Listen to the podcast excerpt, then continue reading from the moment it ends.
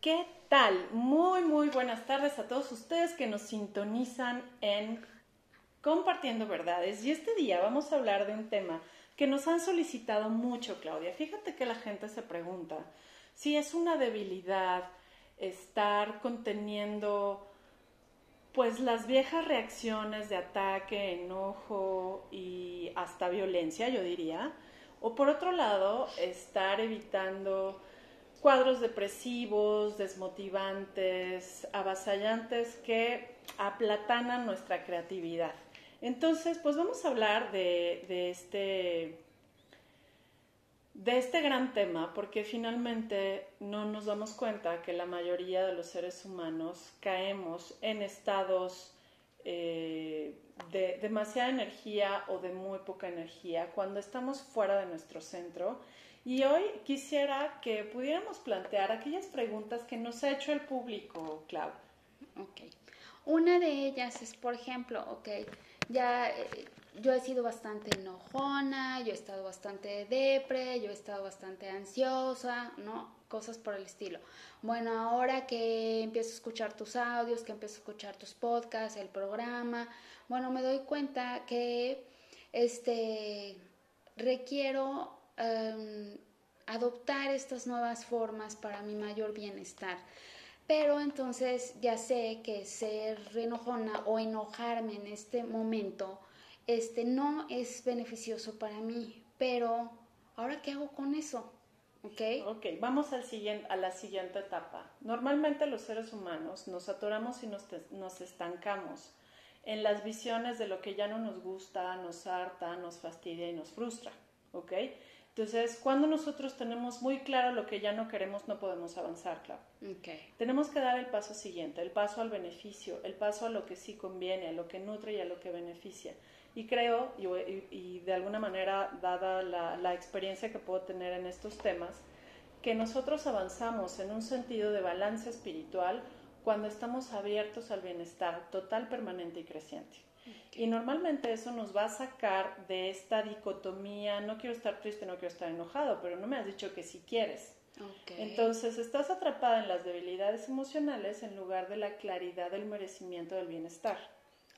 Si nosotros vamos en esta dirección día a día, yo sé que este día va a ser pacífico y pleno porque yo lo decido y lo merezco, pero mientras no lo decida o lo decida, pero en el fondo no lo merezca, realmente vamos a tener situaciones que van a poner de, en evidencia que yo sigo enfocando mi mente en rechazos y necesidades, hacia adentro y hacia afuera.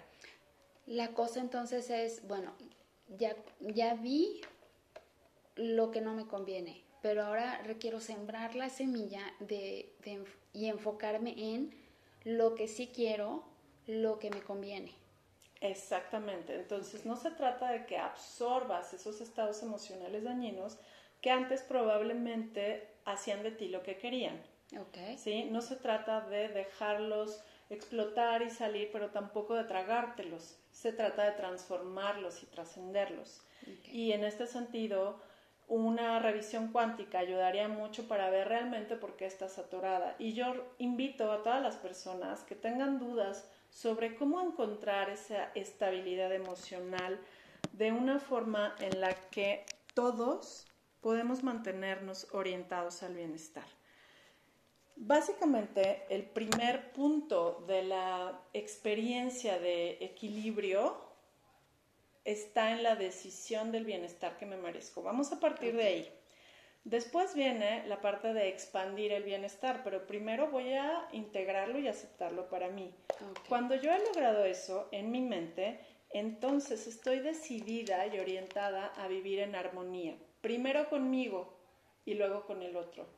Cuando yo no estoy en armonía, significa que me, que me toca todavía resolver situaciones con la autoridad amada, ¿sí? Ya sea padres, jefes, o guías espirituales. Y ahí tendremos que saber en dónde estamos atorados. Si todavía hay esta renuencia a aprender, si todavía hay esta energía de oposición, porque cuando yo estoy atorado, en este caso, y la pregunta que tú me hacías es por qué me siento débil frente al ataque, o me someto, o reacciono, pero no estoy en esta sintonía de armonía dentro o afuera. ¿Ok? ¿Cómo podemos cambiarlo? Muy sencillamente. La verdad es que hay que reconectar con una cosa que se llama humildad. Y la humildad es algo que el ser humano en este momento de la vida y de la evolución terrena se está moviendo mucho. Se ha dicho que tenemos de mayo a diciembre de 2020 para conectar con la sabiduría interior, le hace la humildad del ser. Es decir, con la sabiduría del amor y el orden divino dentro de nosotros, lo cual puede sonar súper rimbombante, pero en realidad es muy sencillo. Solamente conecta con tu parte más buena, noble y amable, porque hemos estado luchando con la parte ego, mente, densidad de la tierra. Así que si tú te sientes en esta debilidad por enojarte o evitar enojarte o para qué enojarte, estamos justamente enfrascados en esta arrogancia, contrariedad, oposición que todavía funciona a algún nivel. Por ejemplo, si tú tuvieras una programación emocional de ir en contra de algo o de oponerte a algo, a lo malo o a lo bueno, según tu juicio, en realidad eso es lo que nos tiene atrapados como seres humanos en la impotencia y en la violencia. ¿sí? Ahora, si me voy del otro lado, que probablemente no sea tu caso, pero a lo mejor también, porque todos los seres humanos estamos penduleando. ¿Qué pasa si yo me voy a también evitar estar triste, evitar tener flojera, evitar tener letargia y evitar posponer lo que me toca y me corresponde? Porque estamos hablando de que la depresión es un estatus de baja energía y la violencia es un estatus de saturación de energía mal enfocada y mal encausada. Okay. okay. Entonces, si yo estoy evitando también estar triste, realmente lo que estoy haciendo es acumulando tristeza. Si estoy evitando enojarme, estoy acumulando enojo. Y va a llegar un momento en que tu cuerpo te va a hacer una manifestación de que esa acumulación está llegando al límite de tolerancia admitible. Y es cuando tenemos síntomas de enfermedades. Ir por la vida evitando enojarte o estar triste es uno de los errores más comunes que existen, Clau, y sobre todo los que son la gestación de las enfermedades crónico-degenerativas. ¿Tú sabías eso? No, no lo sabía. Okay. O sea, entonces, literal, esto de evitar es que estoy eh, evadiendo sentir enojo, evadiendo sentirme triste. Ahora, ahorita que tú me lo mencionas, ok, en lugar de que yo evada esta emoción, requiero permitírmela sentir, ¿ok? ¿Cómo, cómo, no necesariamente, no necesariamente hay que conectar con el sentir de algo que no te nutre. Y eso creo que es una de las dudas que qué bueno que la planteas, muy importante. No se trata de eh, evitar enojarte y contener el enojo o validar tus enojos y explotar hacia afuera. Son los dos vertientes eh, extremos que generan las crisis emocionales porque por un lado te lo tragas y te dañas tu cuerpo lo explotas y dañas tus vínculos y tu, entorno. Y entonces una es una explosión y por otro lado una contención de emociones, finalmente emociones parten del miedo, necesidad, rechazo, pues realmente estamos haciendo toda la ecuación mal, autodestructiva. ¿Qué sí corresponde? Cuando yo estoy enojado o estoy triste es porque tengo un pensamiento anterior todo el estado emocional viene de un estado mental erróneo. Un estado de sentir adecuado y equilibrado viene de un estado mental armónico. Si yo voy en contra, me opongo, este, soy necio e inflexible, ¿qué crees que va a pasar?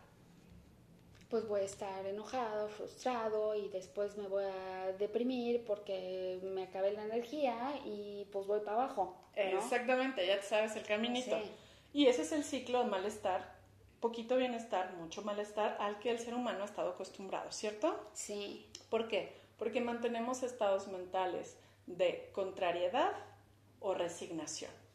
O sea, es decir que si yo empiezo a cambiar mis pensamientos y fluyo con esos pensamientos, así como me levanto y de decir, bueno, ok, el día de hoy es paz, armonía, yo soy un ser de luz, soy una persona amorosa, entonces pongo ese pensamiento nuevo en el día, por lo tanto voy a permitirme fluir bajo ese pensamiento positivo. Por lo que entiendo es, no voy a entrar al pensamiento negativo que vengo acarreando y, y que me hace frustrarme porque quiero que sea a mi manera, ¿verdad?